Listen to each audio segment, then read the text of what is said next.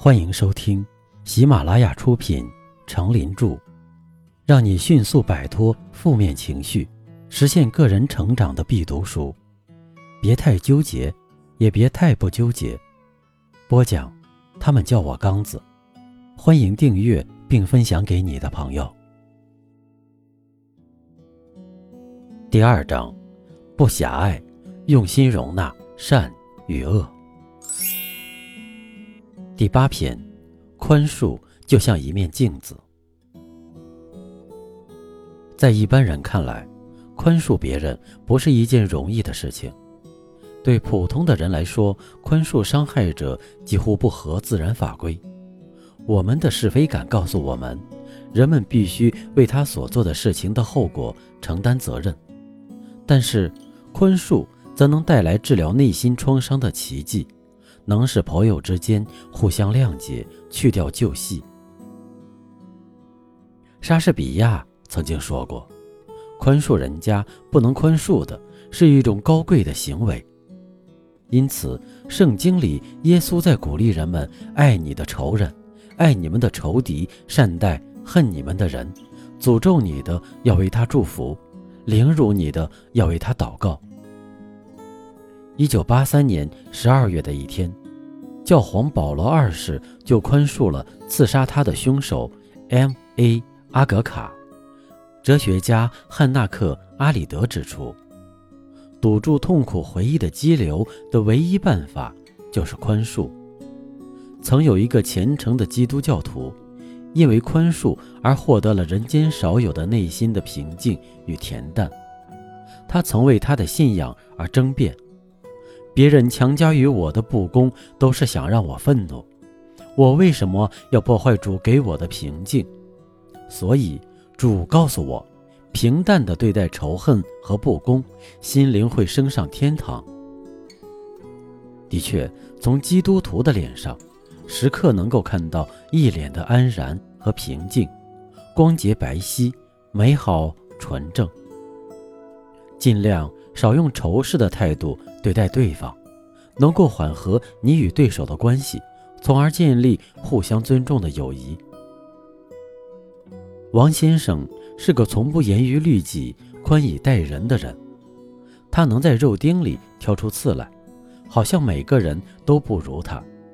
与他共事的人似乎都曾受过他的指责和打击，所以与他共住一室的人。经历了他的几番言辞后，总有一种怨恨的感觉，心里都有一种报复他的想法。说句实在话，从他身上挑出缺点易如反掌，但是并没有人那样做。有一次，小刘约他喝酒，几杯酒下肚后，小刘衷心地向他表示感谢。你给我的指责，我曾经是十分愤怒的。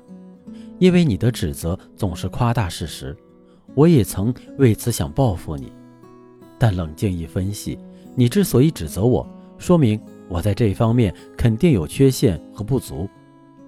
你使我看到了自身需要改进的一面，我自己也真正感受到，我们相处这一年里，我确实长进了不少，所以我觉得我不应该恨你，而应该感谢与你的共处。听了小刘的话，王先生当然有些不好意思了，而小刘由衷的话语也明确表达了自己会逐渐原谅他的过责的心态。于是，他们重新建立起互相尊重的友谊。在美国，竞选对手之间相互攻诈，甚至败坏对手的名声，但一些人仍可在对手所组内阁中担任重要职务。对做人处事，不能不说是一种启示。能够与你成为对手的人，必定有着与你能够分庭抗礼的能力和实力。你能原谅你的仇人，将你的仇人招至麾下，为你效力，不是会更利于实现你的目标吗？由林肯伟泽而居于高位的人，很多都是曾批评或者羞辱过他的政治对手，所以。林肯统一了美国南北。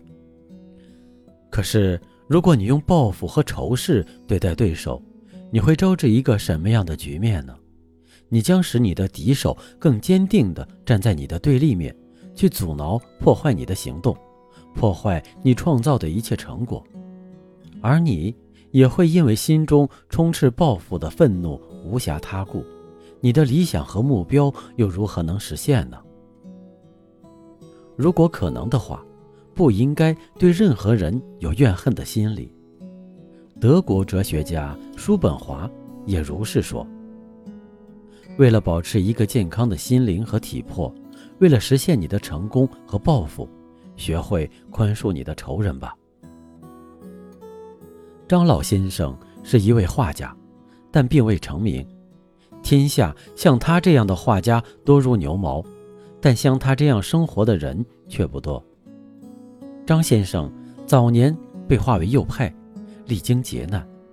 有一位工厂里的干事经常到他那里去讨教，没想到这位干事告发他的一幅画作存在严重的问题，他被捕入狱，被关了五年，在劳改农场里得了一场大病，差点死掉。劳改期满后，张老先生被平反了，后来还一度做到县政协的委员、县委副主席。张老先生在县里可以说是位高权重了。当年那个告发他的干事在某局当主任，对于当年的事，这位干事一直担惊受怕着。在县政协组织的一次座谈会上，干事也在列，而老先生是主持人。这是两人分别后第一次见面。在座谈会上，一向谈风甚健的干事一直沉默无语。不敢抬头看张老先生。座谈会快结束的时候，老先生温和地说：“请某局的某主任来谈谈。”干事惊呆了，但张老先生却笑容满面，鼓励有加。于是干事便放下心来，侃侃而谈。干事谈完了，张老先生连声称好，因而这件事情也在圈子里被传为了不计前嫌的佳话。张老先生说：“恨一个人，肯定要投入愤怒、痛苦、时间和精力，这么巨大的成本，我是支付不起的。因为我付不起，所以我放弃。就这样，张老先生宽恕了他曾经的仇人。有人说，宽恕是软弱的表现，其实这是错误的。冤冤相报，只能将伤害者和被伤害者。”捆绑在无休止的院线战车上，抚平不了心中的伤痕。印度前总理甘地说得好：“倘若我们大家都把以眼还眼式的正义作为生活准则，那么全世界的人恐怕就要变成瞎子了。”科学家勒侯德·列布赫在第二次世界大战后也说过这样一句格言：“我们最终必须与我们的仇敌和解。”以免我们双方都死于仇恨的恶性循环之中。在同一联盟内部，宽恕是消除内部矛盾的有效方法。对志趣相投的群体来说，唯有不断的宽恕，才能取得事业上的共同成功。一个人经历一次忍让，就会获得一次人生的亮丽；经历一次宽容，就会打开一道爱的大门。不纠结的智慧，让我们永远不要去试图报复我们的仇人，因为如果我们那样做的话，我们会深深的伤害了自己。让我们像艾森豪威尔将军一样，不要浪费一分钟时间去想那些我们根本就不喜欢的人，把精力和感情白白的耗费在他们身上，是最不值得的一件事了。